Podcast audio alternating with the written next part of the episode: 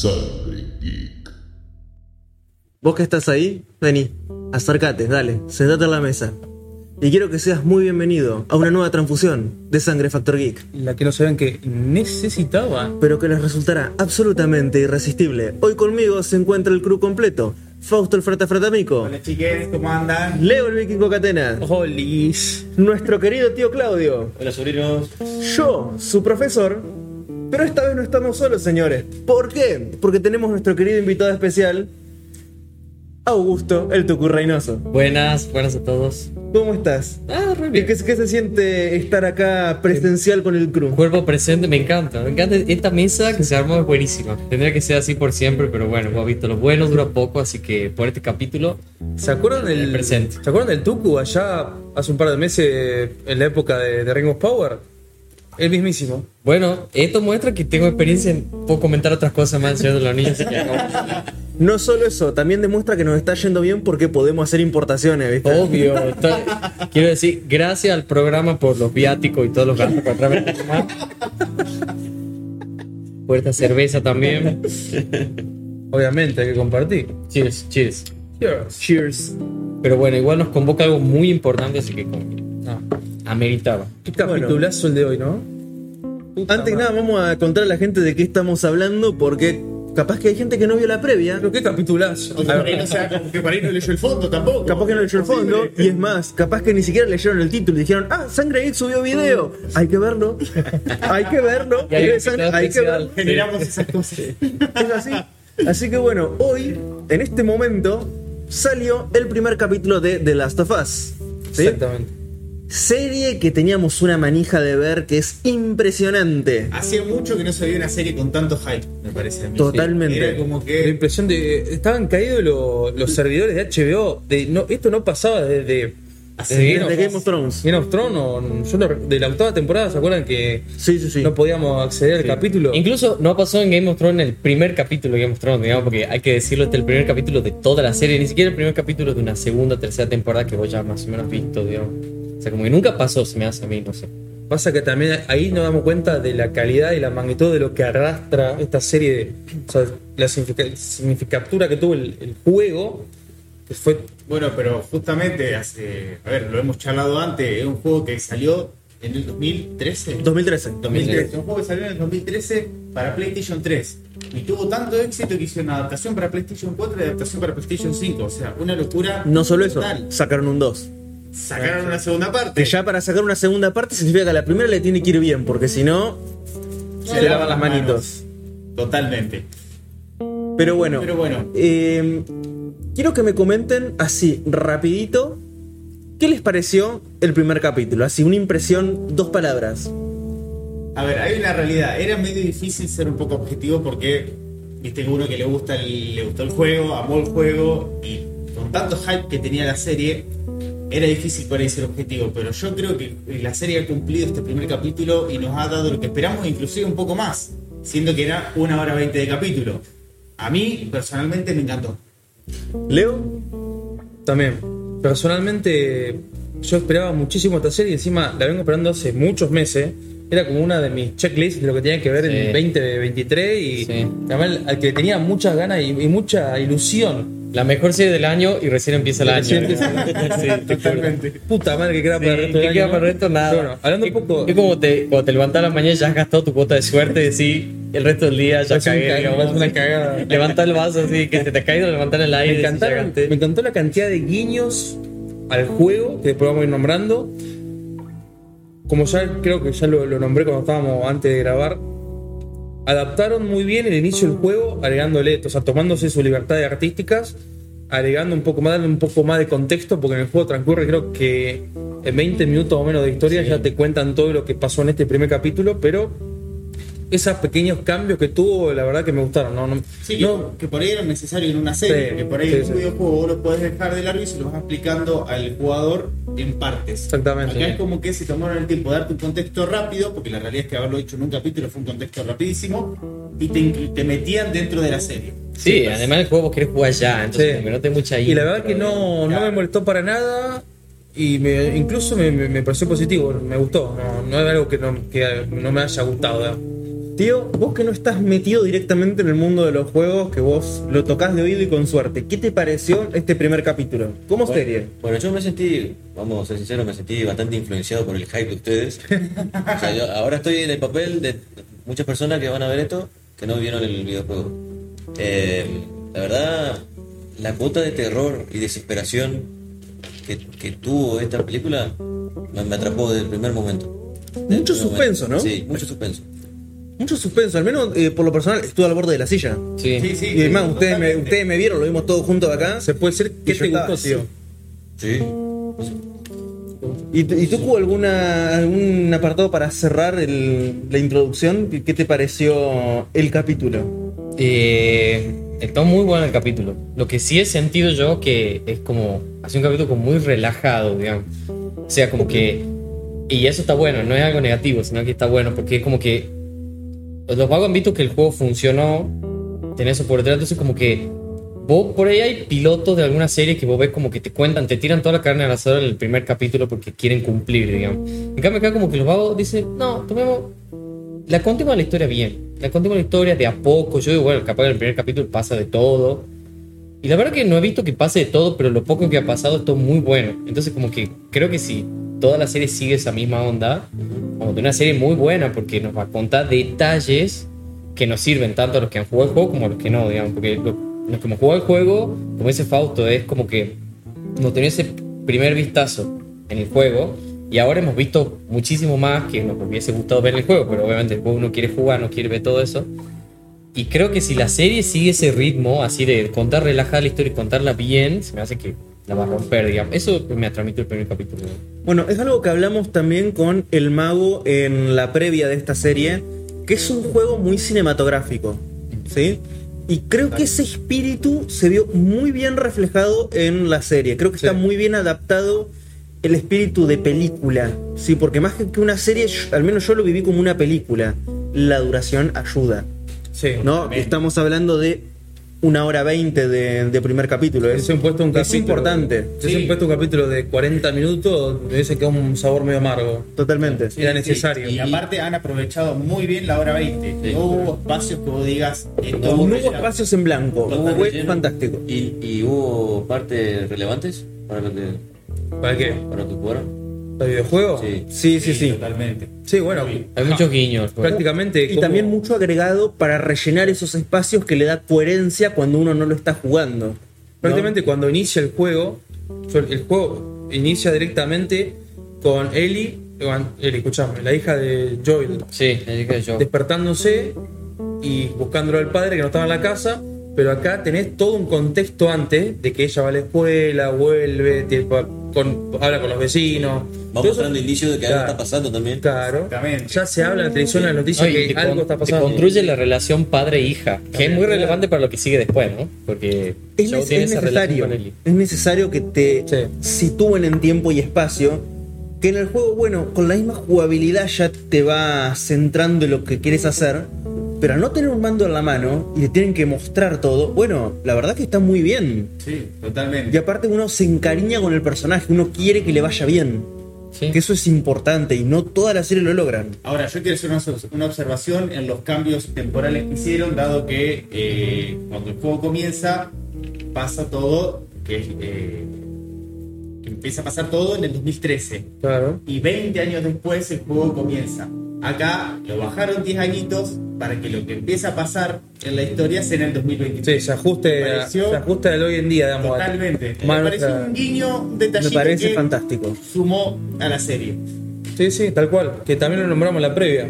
A mí hay, hay un detalle que me gustó mucho al comienzo que es, o sea, en toda la serie post-apocalíptica vos tenés, se ve mucho en The Walking Dead, por ejemplo, que es como que todo el mundo te le- cuando te le explica la serie te dice que los zombies son como el contexto de lo que pasa. Y pasa en muchas series post-apocalípticas, digamos, no sé, no se me viene otra a la mente, se me viene, no sé, The Hundred o no sé cuál más, digamos. Eh, Alejandro. Guerra, Guerra Mundial Z. Guerra Mundial Z, bueno, en toda esa serie como que hay un suceso post-apocalíptico que, eh, bueno, hace pingo todo, digamos. Uy, nos desmonetizan. Ah, no, también pasa en The Leftovers, o sea, como que son series donde eh, el contexto, digamos, te, te, te, te da la historia.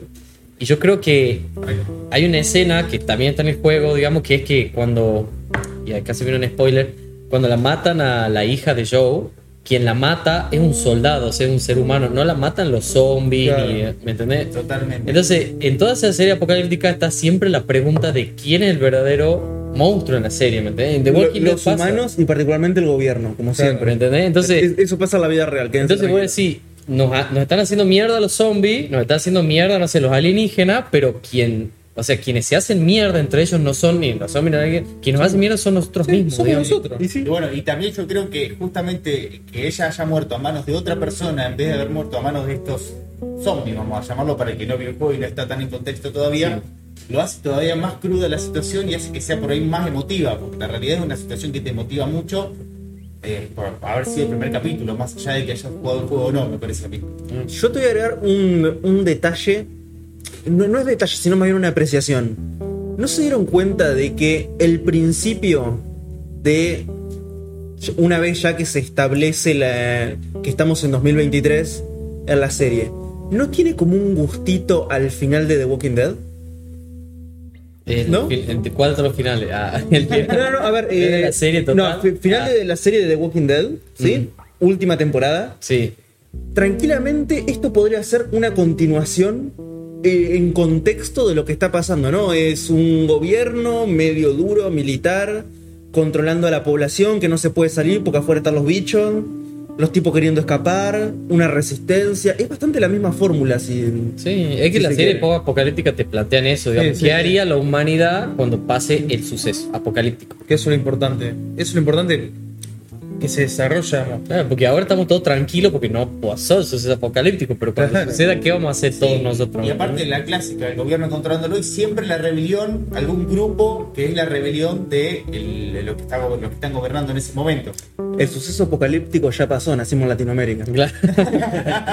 Entre Más otras cosas. apocalíptico que eso no hay, chicos. Sí, sí, sí, sí. El, lobby- el, el- el COVID casi lo logra. ¿eh? Eh, ¿Cómo es que se lo logra? y bueno, y los zombies que tenemos dicen, pero, pero. Pero, pero pasa que el, es- es- todo esto ha sido antes de la pandemia y ahora con la pandemia estamos viendo que podría pasar, digamos. O sea, como que. O sea, podría pasar un suceso apocalíptico así. Un poco más del capítulo. Me gusta cómo comienza.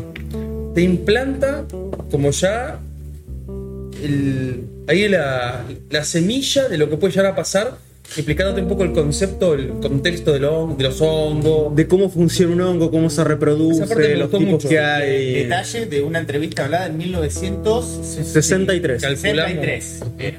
Bien. Eso en el juego no pasa. Y yo creo que la serie está muy bien hecho.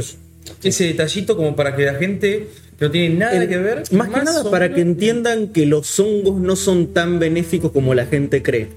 ¿no? La gente dice, ah, hongo es porque se pudrió la comida y ya está. O el moque sale a la ducha. Bueno, los hongos son un tipo de, de ser bastante complejo eh, y que tiene muchos aspectos, al menos desde el punto de vista médico y biológico, muy interesantes. ¿sí? Hubo algunos detalles que no me gustaron. ¿Por qué? Porque dicen, ah, los hongos no se pueden curar de ninguna manera. No, no, no, chicos, no, no. Se pueden curar. Los hongos sí se pueden curar. ¿sí? Esto en la vida real, los hongos se curan, pero sí son muy complejos y son muy interesantes. Ah, Pero eh, a mí lo que me gusta de esta serie, porque siempre hay como un planteo en, digamos, en el tipo de audiencia que vos tenés en general, en cualquier serie, digamos. Y hay algunas series como que no te explican mucho, pero tampoco te explican después, digamos, es muy frustrante. Como así también es frustrante que las series te expliquen todo. O sea, como que la serie... que es un poco lo que nos, me- hemos charlado antes, que es, eh, como dijiste vos, que es eh, como subestimar al. al- al- Claro. totalmente. Y una serie te está serie. explicando todo, todo el tiempo. Es como que está subestimando al espectador. Está diciendo, bueno, este tipo no va a entender lo que quiero mostrar. eso un que poco pasó con The Ring of Power. Sí, sí.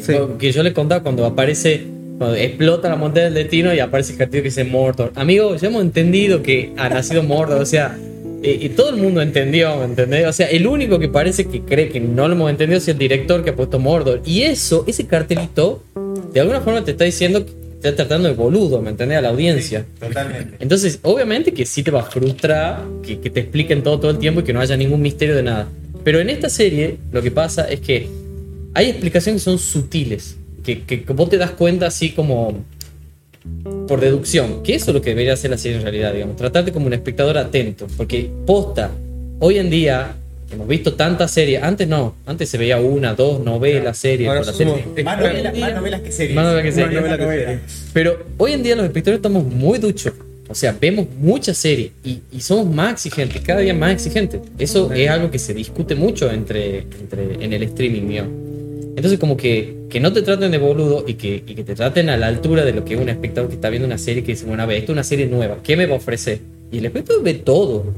Y para mí, hay, bueno, por ejemplo, lo de la escena del chiquito que entra y que Sí. le, le ponen la inyección y después aparece el cadáver de él que lo queman. O sea, vos ya ahí te das cuenta de qué sociedad estamos hablando, cómo lidian con la enfermedad, qué significa lo de la parte. O sea, sacas mil conclusiones en una escena, Totalmente. en una historia, una incluso- side story, digamos. Incluso apenas lo.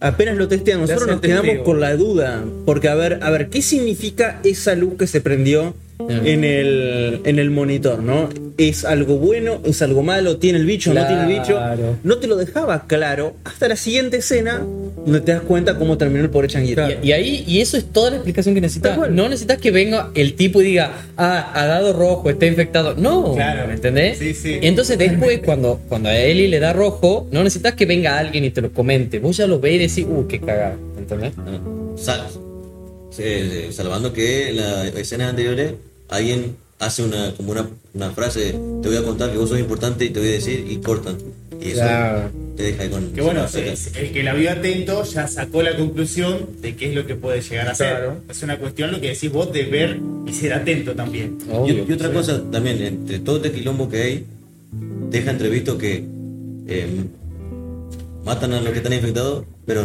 al parecer nadie está buscando una cura Tal cual. Están sobreviviendo como pueden y la cuestión es mantener el poder el mayor tiempo posible. Es- Es, como es- Latinoamérica.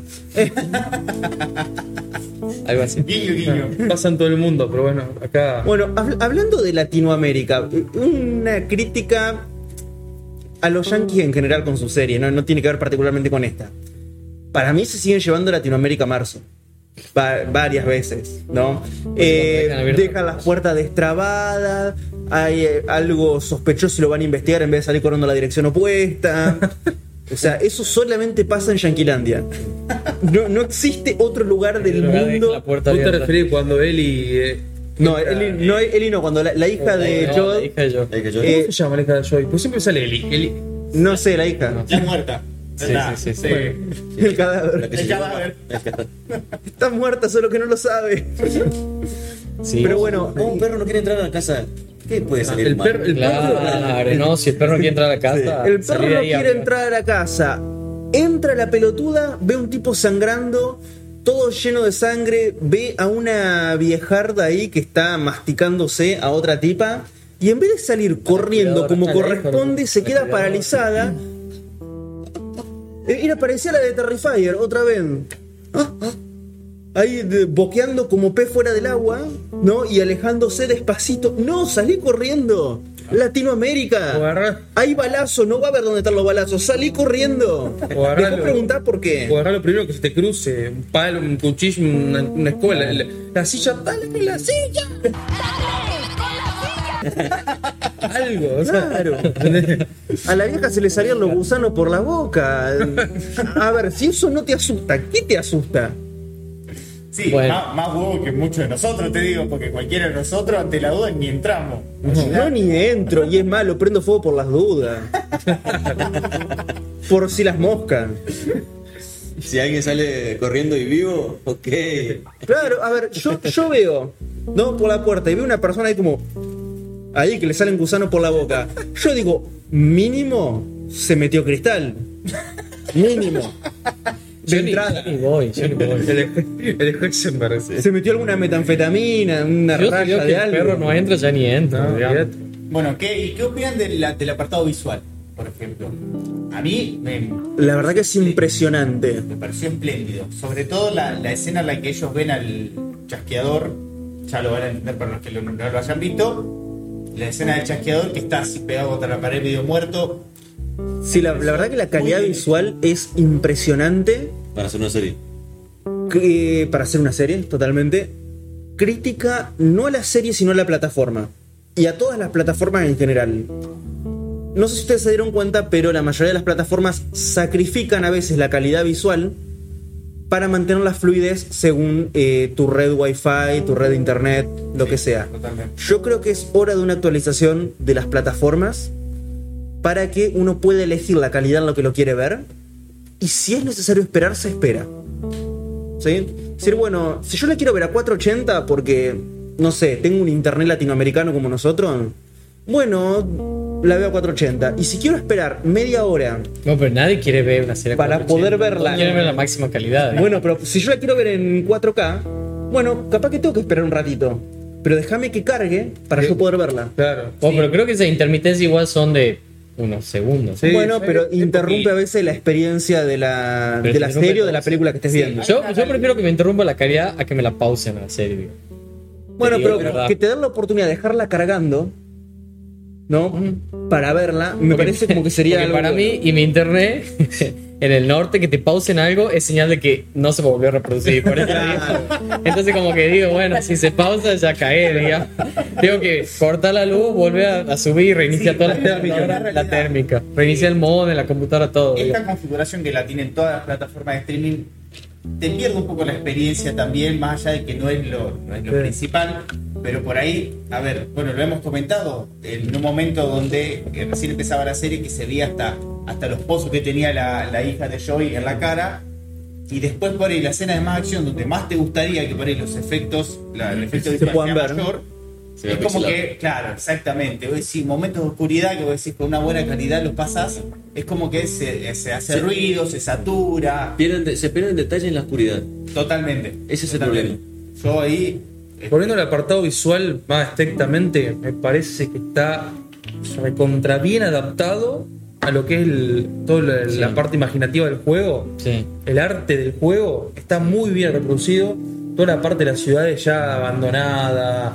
Eso es muy típico del juego. Bueno, la- la Eh, parte toda la, nene. vegetación comiéndose a, A la ciudad. A. La parte del nene, que, se, que está el nene parado y se ve la ciudad de fondo toda arruinada. Es buenísimo. Espectacular. Espectacular. Bueno, y la parte del final cuando se hace un paneo general del- de la zona que se ve la selva, un poco el- los edificios destruidos, me pareció una locura. Tal cual el juego es lo mismo. Sí, sí. Sí, igual, igual que la gente que tiene mutiladas partes del cuerpo, como que se han infectado y le han cortado de una o cosas así, digamos. O han tenido accidente y tampoco se los han podido curar. También, sí. Pero más que nada me parece que son como que los tipos se han puesto a pensar de verdad cómo quedaría todo si pasa el hecho apocalíptico. Sí, Digamos. yo creo que no, en esta serie eh, no han dejado nada de lado. Han estado en todos los detalles, al menos en este primer capítulo. No quiero hablar. Falta, de- falta la parte que, que vos comentabas, primo, de, de. O sea, que de, de las esporas que están en algunos lugares que te pueden infectar, digamos, que yo. En, hay partes del juego donde usan máscara para pasar por cierto Claro. lugar, digamos, están las puertas. Tengo entendido que en la serie van a eliminar toda esa parte de la espora. Claro. Tengo entendido eso. No Porque la sé, espora era en el foco infeccioso Sí, principal de la. No sé por la qué. cosa. Es una decisión Sí, porque más adelante capaz que haya otro. de, de guion. Bueno, pero ahora, capaz que la exposición a los infectados puede infectar, que podría ser, ¿no? Es una posibilidad. Pero ¿cómo se infectó el primer infectado, por ejemplo? En el juego te van- dicen que son estas esporas. Bueno, Acá hay, que la ver cómo es eh, el tema, cómo lo desarrollan, pero una infección persona a persona, bueno, sí es viable. Una transmisión aérea, persona a persona, como un resfrío, podría llegar a ser. O sea, Sí, es, es viable. Pero, pero el paciente cero viene la- de, de un hongo especial que en que en el Sí, sí. Pero acá, al comienzo de la serie, te dice que si, la, si el calor del planeta aumenta un poco más, ciertos hongos, y te da así una lista, Claro. podrían, qué sé yo. Entonces, como que la serie va más por el lado de conciencia ambiental que por el lado de aparece una espora, que es la que, que es lo que dice el juego, digamos. Claro. Tal cual. Puede ser que le hayan dado un, giri- un girillo ahí. Un girillo crítica ambiental, digamos, que como que, mira, si aumenta la temperatura del planeta, nos convertimos en zombies todos. Bueno, no sé, pero- Centrando un poco más en la parte de la historia, podemos ya podemos dividirla en tres partes muy generales como para ir comentando. El inicio, que podríamos ser cuando desde que empieza la serie hasta los 20, hasta los 20 años después, y entonces flashback, la parte media del episodio y el final. Hablemos de un poco de, de- rápidamente del inicio, ¿qué les pareció? Más allá de lo que hablamos de, esta libertad artística que se tomaron, A mí no me molestaron las libertades artísticas, es más, las agradezco porque te dan un contexto que si no no tendrías, que me parece que está bien. Sí, son críticas. A ver, no es crítica a la serie, sino que es más bien una crítica a la sociedad yankee, donde la gente vive quizás demasiado tranquila y nosotros es otra realidad totalmente diferente. Nadie en su sano juicio sueña con dejar su casa sin cerradura, por ejemplo. Estas son cosas que acá no, no, no hay chance, no, No no. pasa. No, nunca. Nunca. Ir corriendo donde hay problema, no, no. Vos tenés que salir en la dirección contraria, es algo que Claro. tenés que saber. Y si te alcanza, bueno. Pero- Si te alcanza, bueno, pero vos corriste. Acá fue, bueno. La serie está perfecta. Sí, sí, lo- lo la, la- la crítica es a la sociedad yankee que vive en una nube de pedo donde todo es seguro, pero. Se llama pa- país primermundista. Claro. Por si no sabías. Claro. Emma, al comienzo de la serie vos fíjate que los colores son diferentes. O sea, al comienzo de la serie todos los colores son como rosa, como muy clarito, como Sí, muy... eh, sí, y después, 20 años después, todos son colores como muy verde, así como muy, digamos... Sí, muy oscuro. Muy medio- salvajino. Sí, sí, algo así. Se torna como medio grisáceo todo el Sí, ambiente. como verde, así más oscuro, sí, sí, sí. O sea, ahí cambia eh, los colores, digamos. Y hay parte del comienzo que me llama la atención que todavía no logro descifrar qué significan, digamos, que son parte, ya no nos podemos hacer los boludos con todo lo que nos muestra la televisión, o sea, una serie, porque cada minuto, como he hecho Pauto, cada minuto es aprovechado, digamos. Entonces, hay parte que a mí todavía yo no logro descifrar qué significan. Una es, y casi todas relacionadas a la hija de Joe. Una es cuando ella abre el cajón y ve ese cuchillo con unos. Sí. Que más adelante seguramente van a aparecer un cuchillo con unos grabados de caballo, una cosa así. Más adelante vamos a ver qué significa. Capaz que es un cuchillo de la madre, que Joe lo tiene, no sé. No sé qué será. Y el segundo es cuando ella está en la escuela y una de las compañeras hace así con el collarcito y le hace como una luz así que ella como que se queda mirando.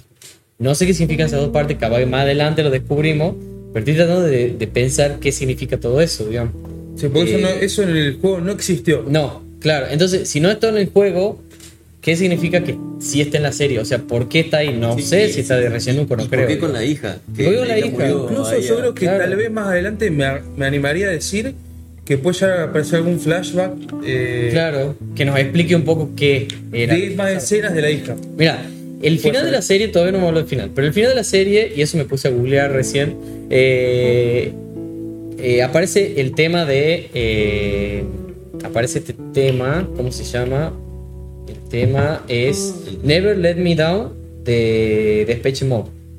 De- que el tema de Depeche Mode es de 1987.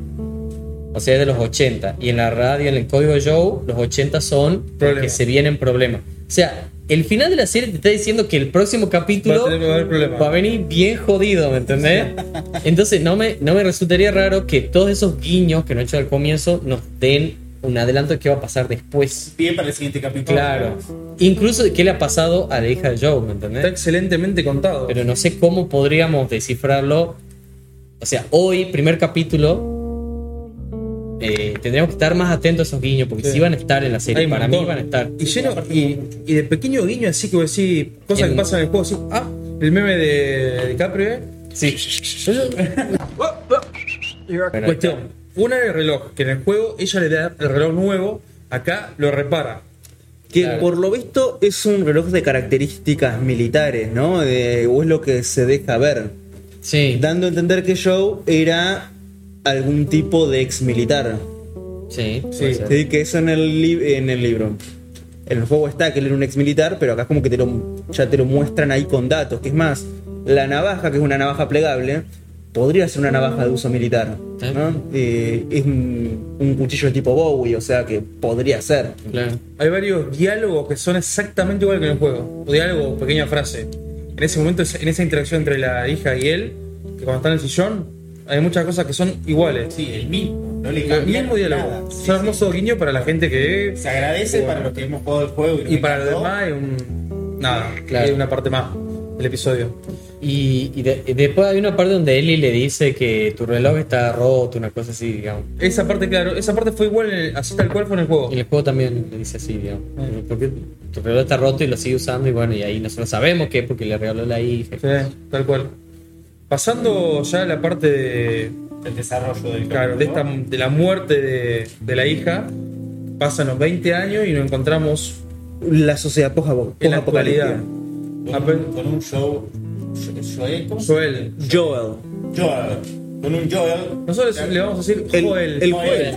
El Joel. El Joel y la Elisa. Sí, con un Joel eh, ya que te das cuenta que vivía su vida el día a día, era como que no tenía vida. muchas motivaciones. Sí. Lo hacía por una cuestión humana de Justamente sobrevivir, este es el cambio radical que expuso el mago en la previa, de que tuvo una situación muy traumática que le generó justamente todo este cambio radical de personalidad, justamente la muerte de la hija, que en, en la previa no lo dijimos porque obviamente va a ser un spoiler, acá ya lo podemos decir, cambia totalmente su forma de ser, que más, vive drogado, creo que no sé si chupado también en los juegos. Y, y encima eh, contrabandeando opioides fuertes, ¿no? El tipo estaba contrabandeando hidroxicodona, oxicodona. Para el que vio Doctor House, el Bicodín, sí, la pastillita que tomaba todos los días para el dolor, bueno, él con eso se falopea.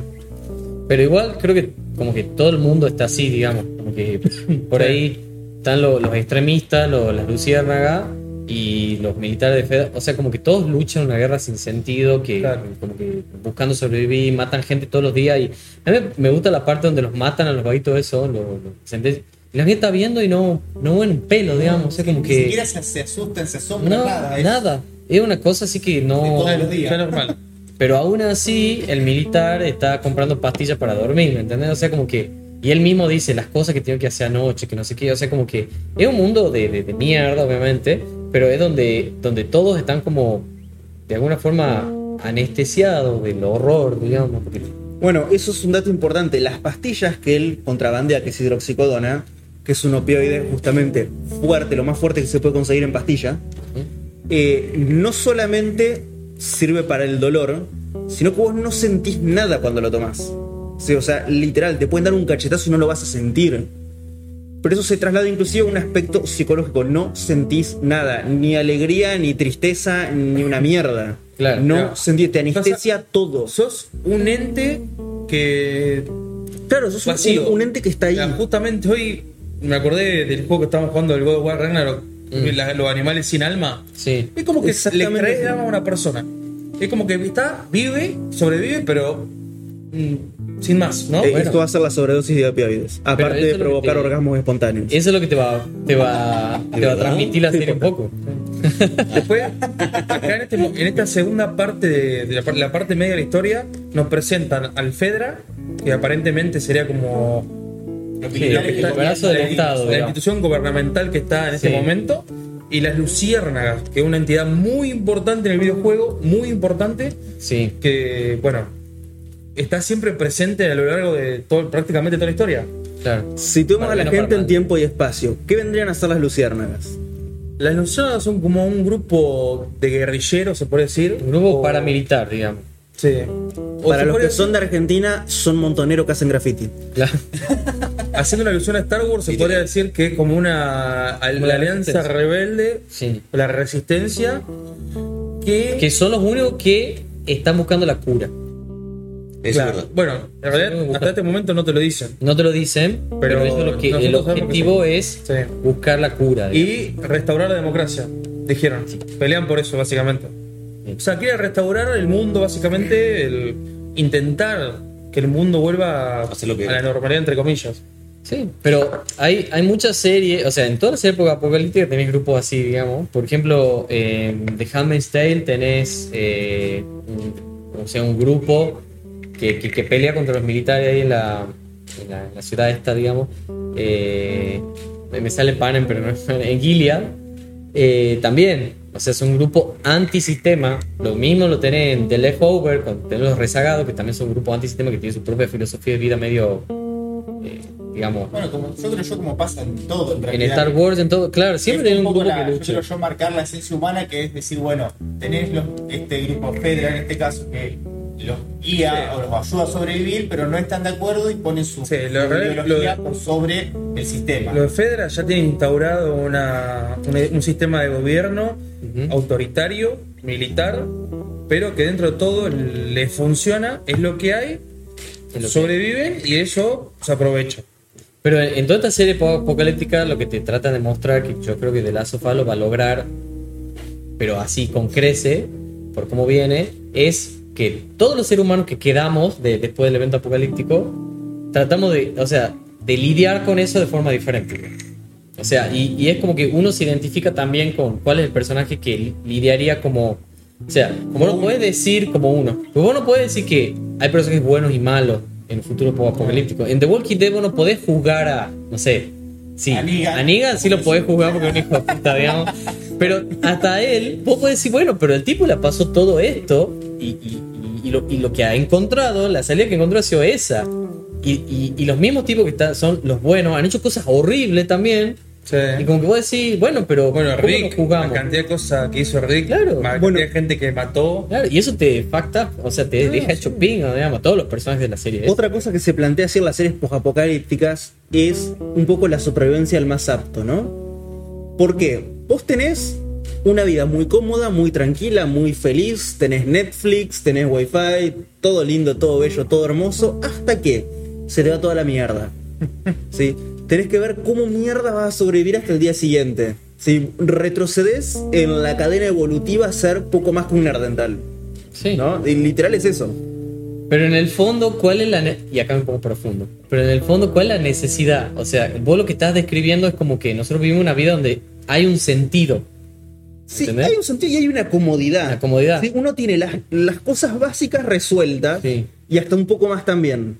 Eh, Entonces, cuando a vos te meten en Latinoamérica, ¿no? Donde realmente tenés que salir y no sabes si volvés vivo, se saca un poco lo peor del ser humano, ¿no? Eh, decir, bueno, eh, yo tengo que vivir y ya no me importa qué pase mientras yo viva, porque ahora lo más importante es sobrevivir. Entonces, cuando vos tenés todo este grupo de gente que están todos en la misma, hay que sobrevivir a como dé lugar. ¿Cómo empezás a ordenar una sociedad donde todo el mundo está solamente enfocado en sobrevivir? bueno, porque ahí... Por la fuerza. No te queda otra. Pero ahí como que es, es que te quitan el sentido que vos tenías, porque vos estructurás tu vida con las reglas de juego de hoy, de la Claro, sociedad de claro, hoy. claro. Entonces vos Ahí- decís, bueno, ¿qué quiero hacer yo? Quiero tener un trabajo para tener plata, para irme de viaje, para tener vacaciones, quiero tener hijos, quiero tener un auto. O sea, esos son los objetivos de hoy de una persona por Claro, y cuando ¿Qué pasa, pasa cuando algo así, volvés a ser poco más que un animal.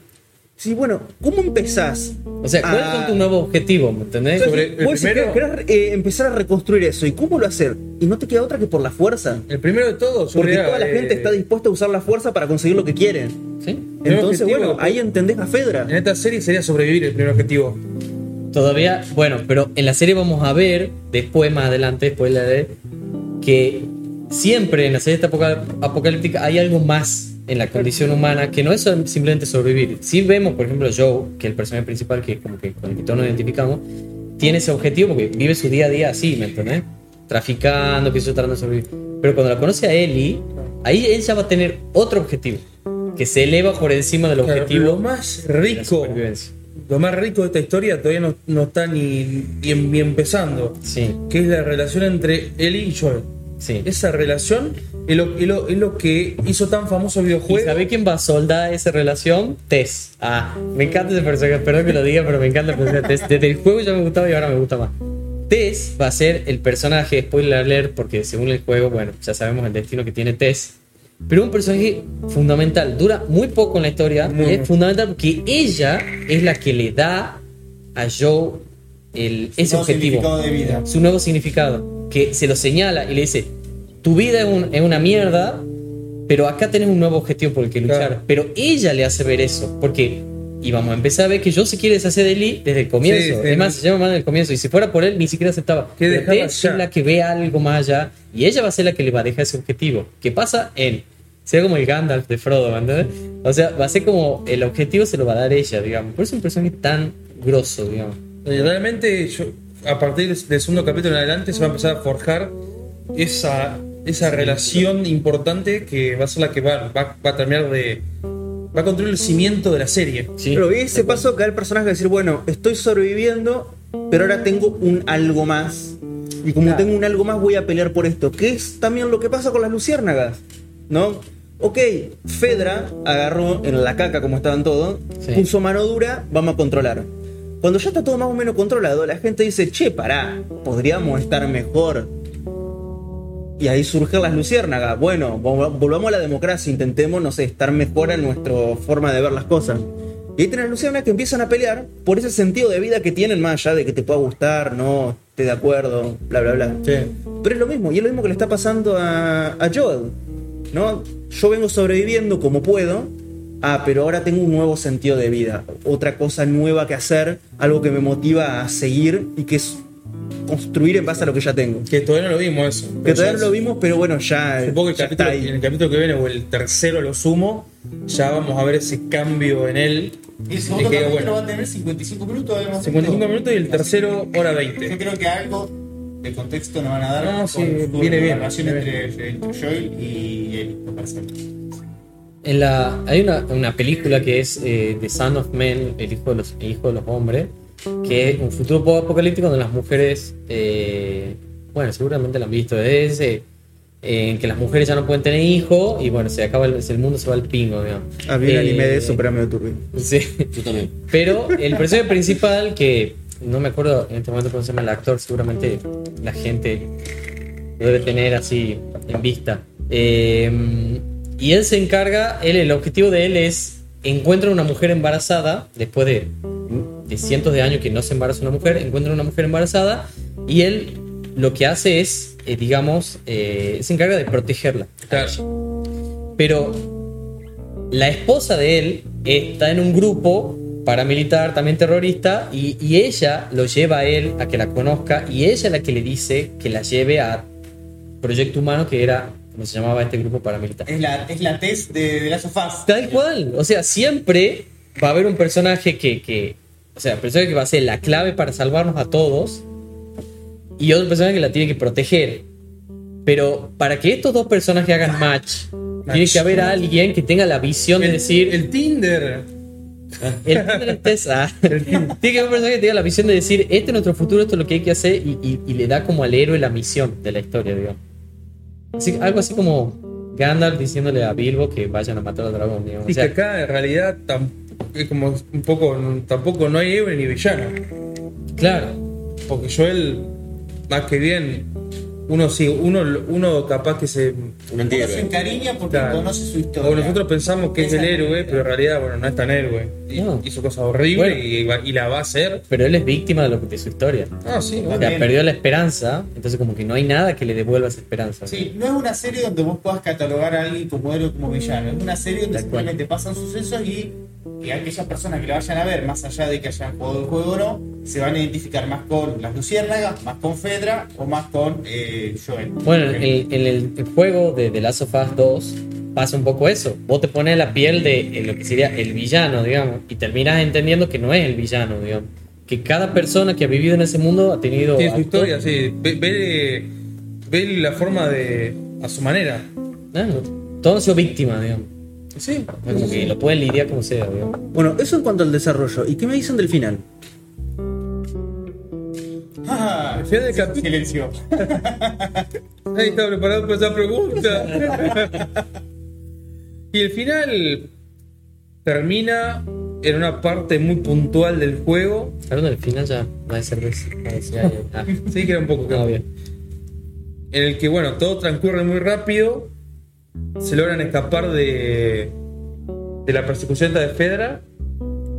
Y yo no recuerdo bien ahí. Y si- descubren ahí que Sí, el secreto de Ellie, digamos. claro que en el, juego, en el juego también pasa.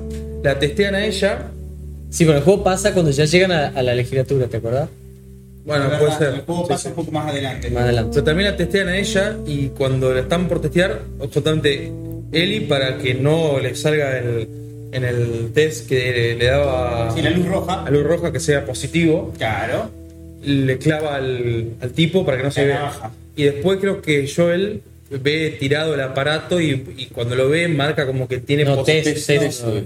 No, Tess no, eh, Tess la, es la negra, la otra. No, No, no, la Marlene negra es la. Perdón. Marlene. Sí, te das razón. Marlene. Sí, sí. No, Marlene. Marlene. Bueno, Tess ve la- el aparato y le dice, Joel, No, infectada. acá, Sí, en la, en la Sí, serie, acá, pero acá esto es lo en el juego. digo en el juego. en el juego. Ah, en el juego sí, era. Creo que Joel lo ve. Sí, Joel creo que lo ve en el Sí, juego. el aparato. Y no estoy seguro, no sé si en el juego ya a este punto ya está muerta.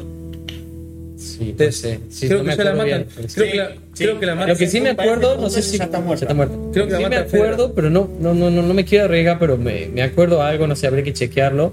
Pero no es la madre de Ellie la que la contagia. Madre de Ellie creo que la, la contagia a Ellie. Eh, que la muerde, creo que sí. Sí, algo así. es. Puede ser, no me Creo que sí. Ella le muestra algo en, la, en el brazo. Sí, él que tiene, que tiene acá Lo la, mismo que en el juego. La mordedura Tiene la mordedura, la tiene, ya, la tiene curada, cicatrizada. Y justamente yo creo que ya para ese punto ya muere.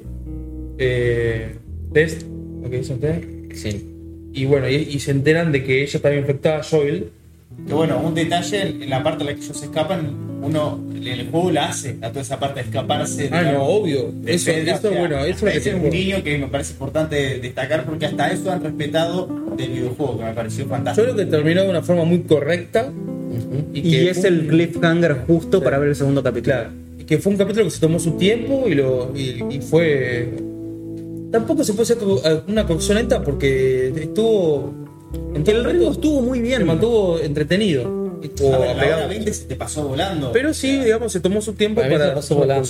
O sea, parecía como que iba a seguir con más. Porque en el juego todo, todo esto transcurre muchísimo más rápido. También debe ser porque uno te da la sensación porque vos lo estás manejando. Es lo, es lo que dice él, uno en el juego por ahí no quiere tanto lo- la parte cinemática, sino lo que quiere jugar. Entonces todo esto te lo cuentan más rápido Yo- para que vos puedas jugar. Yo me esperaba, antes de ver el capítulo, que pase más cosas en el capítulo este. O sea, como que pase Claro, una- un como el flash de cosas ahí Sí, sí. Y, y como algo más rápido. Y no, acá se tomaron el tiempo y terminó. Yo creo que terminó justo en un momento Ideal. ideal. Sí, puede ser que eché de menos un poco el apartado de acción. Me hubiese gustado un poquito más de violencia en la, en la serie, pero bueno, es una cuestión de Pero algo, míos. pero ya va a venir seguramente. Seguramente, yo sé que sí. Saltaron la parte de la balacera, que donde mataron a muchos de la. Y la parte también que deberían. El sigilo. El sigilo es, es Sí, una- todavía no lo vimos. es un apartado muy característico del juego. Sí. Sí, que, Que yo creo que lo van a desarrollar. En algún momento bien, va a aparecer. En algún momento Sí, tiene que aparecer. ¿Sigilo de? En el juego. Se En, caracteriza en el, por en el el- juego vos tenés que ser sigiloso porque estos bichos son como súper sensibles al sonido. Y también con las personas. Para matar a las personas, o sea, para a, la, a Fedra o lo que sea, en varias partes del juego te conviene estar, ser sigiloso y no, y no mandarte de, Sí, de repente. Generalmente porque- te da recursos muy limitados. en el juego. Claro. Entonces, vos, si no los rematás en, en sigilo, es muy difícil que vos logres matar a todos. tenés pocas balas, las armas tienen un uso, eh, un- o sea, una vida útil. Vos tenés un palo, pero el palo no es infinito. ¿Cómo puede ser en la realidad? Pegar tres palazos y, y si te- y si de madera se rompe. Bueno, Eh, eso lo vimos un poco cuando Joel remata a la vieja, que le rompe la cabeza con una llave y después la tira. El juego está lleno de. eh, y, está re bien diseñado. Es más, yo lo sigo por Instagram al vaguito que ah, se encargó del diseño de esa parte. Están re bien diseñadas las armas. Porque todas las armas que se usan en el, en el juego son, digamos, creación. O sea, son todas armas adaptadas, ¿me entendés? Por ejemplo, de repente tenés una llave que a, a la que le tiene toda una cinta, con una cinta una tijera, ¿me entendés? Claro. Entonces, como que todas las armas que, que, que- que se ven en el, juego, en el juego son como fabricadas. Sí, por- adaptaciones de lo que uno se podría llegar a encontrar en su casa o, en- o tirado en el momento. Así que en la serie vamos a ver, Y ojalá veamos así. improvisar. Sí, armas improvisadas, sí, porque es, es- es un detalle muy bueno. Sería como la frutillita del postre. Sí, me encantaría ver una arma así fabricada por ellos. Bueno, un apartado muy interesante del que no hablamos y que quiero escuchar la opinión del tío Claudio, que es nuestro experto, es el apartado musical. ¿Qué te pareció? ¿Qué opinión te merece la musicalización de este capítulo? Que aclaremos que es argentino, el compositor del tema principal Santolaya, y sí. el mismo del juego, el mismo el juego. Santolaya.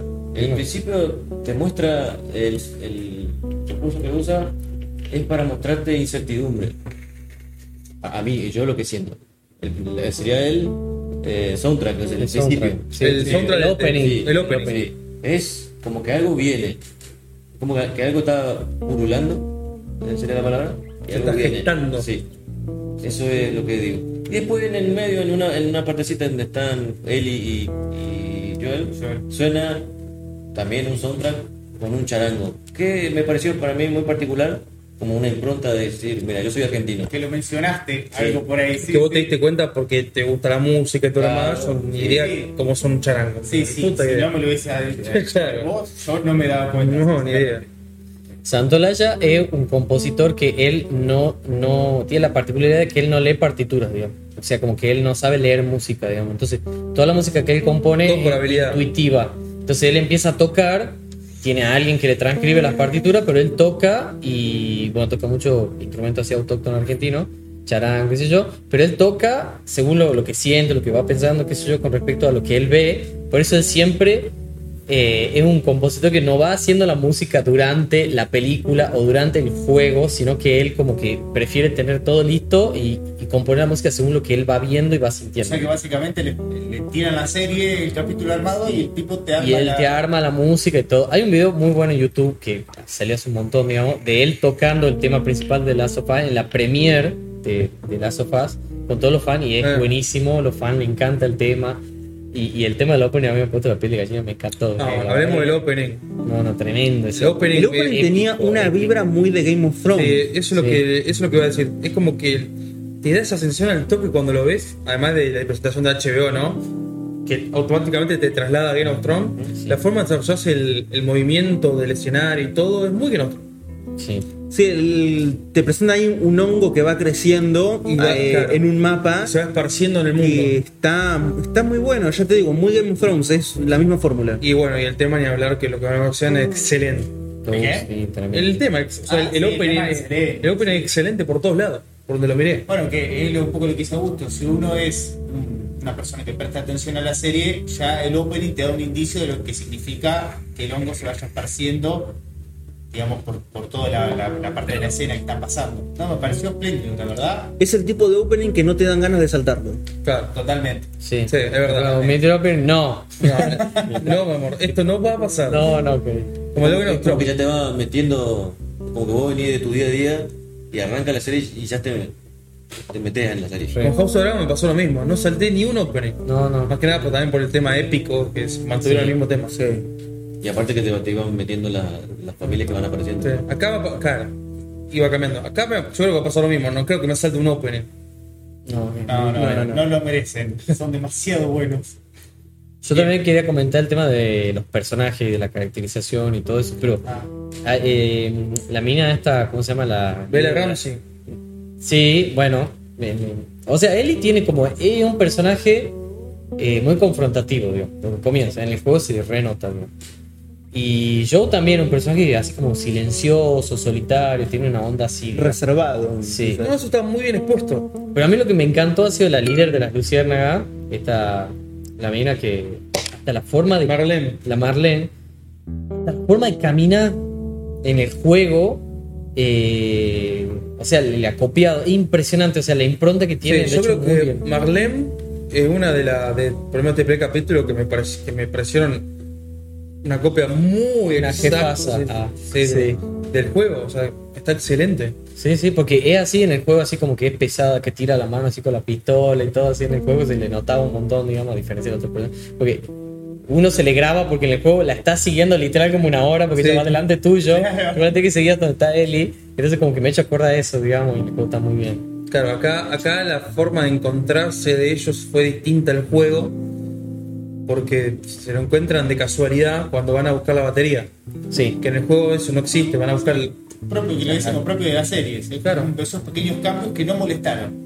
Además, no en molestaron. toda la serie, película, en todo lo que nosotros cinematográficamente veamos, hay un recurso muy usado que es que, o sea, vos querés representar un conjunto de gente y no mostrás a cada uno de ese conjunto, sino que mostrás un solo personaje que ya te describa todo. O sea, entonces el director dice, bueno, a ver, queremos describir al ejército, bueno, te ponemos un soldado. Como es ese soldado, es como sería todo el ejército, Claro. ¿me entendés? O eh, buscamos un sacerdote de, de, de- de- de- de tal, de tal secta, o buscamos una persona, o sea, vos querés describir un grupo, Se te muestran uno y vos no te imaginás que el resto va a ser similar. Claro, entonces, por ejemplo, cuando lo muestran al soldado que le da la pastilla, así como es el tipo, o sea, uno puede pensar y dice, bueno, él es así, hay otro soldado que no es así. Pero como es una serie y nada es al azar, el director, ¿qué quiere hacer? Demostrarnos cómo es el ejército, cómo se maneja la gente. vos todo imaginate eso. más que no eligieron justamente ese soldado al azar, sino que ese soldado ya tiene una especie de empatía o de relación con Joel porque es el que le compró las pastillas. Claro. Y el tipo le portó un huevo. Ahí nomás lo iba, lo iba a matar, lo iba a mandar Sí. a ahorcar. Emma estaba negociando con ellos mientras. Claro, no, li- literal, no, sé, no es que se, lleva- se iban a salvar porque son conocidos o porque el otro le vende las pastillas, no. Dice, por lo que son ahora, lo van a ahorcar. Claro. Es como que. Sí, más allá de que tenían un vínculo, no existía una empatía. Los soldados- Entonces, mediante ese tipo te describen a todos los tipos. O sea, un tipo con problemas sí. mentales, que no puede dormir, que tiene que hacer un montón de cosas horribles, que recibe orden de una vocecita que se escucha ahí en la radio que vos no sabés quién es. O sea, Tiene el igual que la mató a la, a la hija de él, digamos. tiene lavado el cerebro ya. O sea, cumplen órdenes a rajatabla.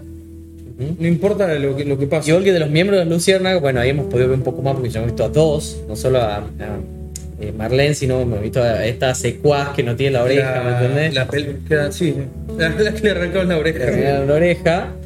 Que bueno, hay que interpretar qué significa también que le hayan arrancado la oreja, que hayan todo eso, porque hay que ver en, en detalle qué hacen esos personajes, porque así como el director te va a explicar cómo son los otros también de esa facción y cómo sigue después todo, digamos. Entonces como que eh, está bien narrado eso. El director no te tiene que mostrar todo, te, te- te muestra ese personaje, entonces vos ya deducís, ah bueno, las luciérnagas son así, son asá, Claro. el ejército es así, es asá, y bueno, y así, ¿me Y que Joel, después de 20 años, sigue teniendo estrés postraumático. Sí, Sí. y la misma camisa, la misma remera.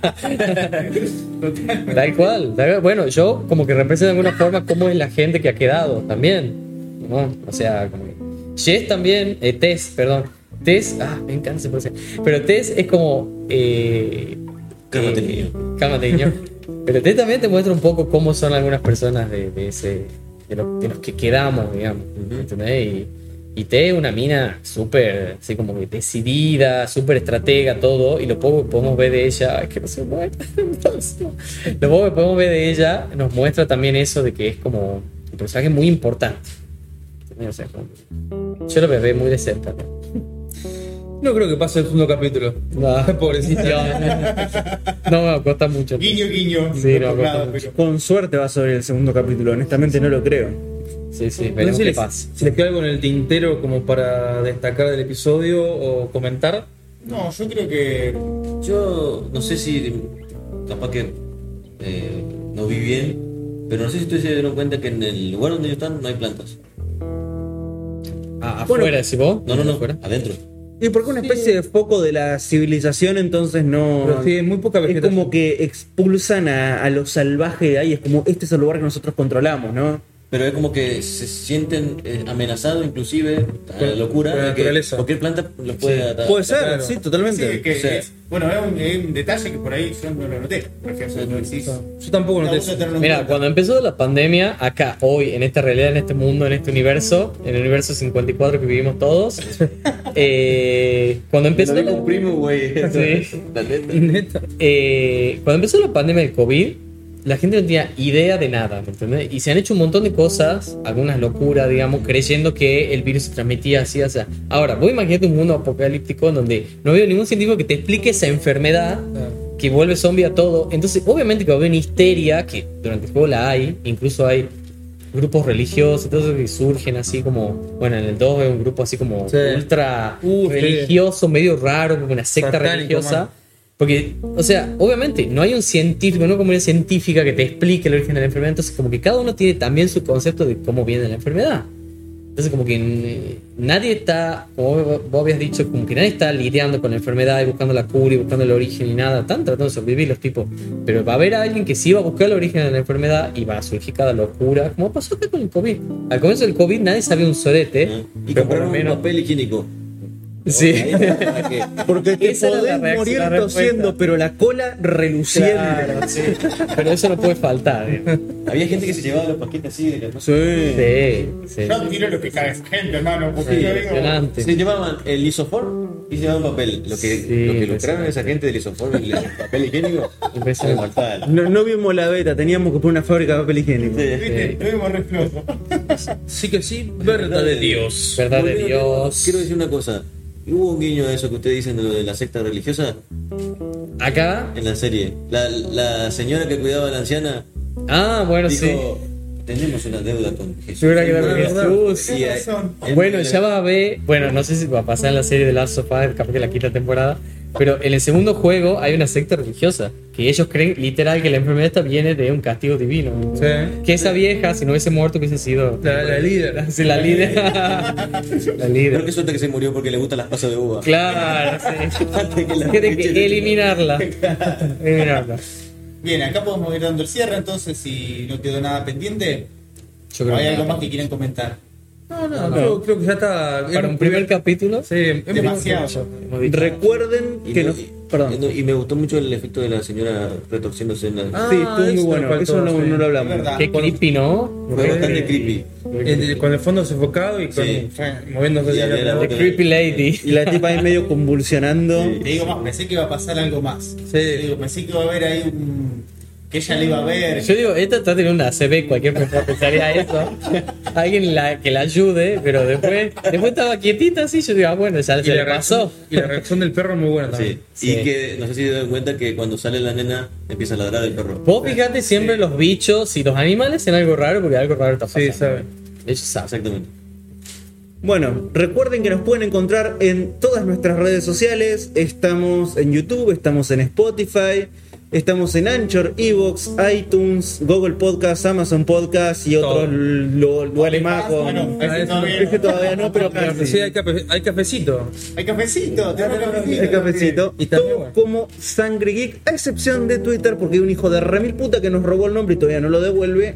Entonces en Twitter estamos como Geek Podcast. Ese fue el No, hijo de puta Geek- que no, se compró Geek todo- Sangre. Geek Sangre. Geek Sangre. Ese fue el hijo de puta que se compró todo el papel higiénico. Sí, sí. Uno Y también, como no, nos pueden, pueden ingresar al grupo de Telegram, Al grupo de Telegram que también. también se llama Sangre Geek, donde bueno, estamos todos nosotros aquí presentes y, y más personas. Y pueden preguntar lo que quieran, nos Bellas pueden personas. sugerir algún Bellas tema del que quieran que hablemos. Saben que no tenemos ningún problema, respondemos siempre. Contactarse con nosotros, preguntarnos cualquier cosa, no hay problema. Tal cual.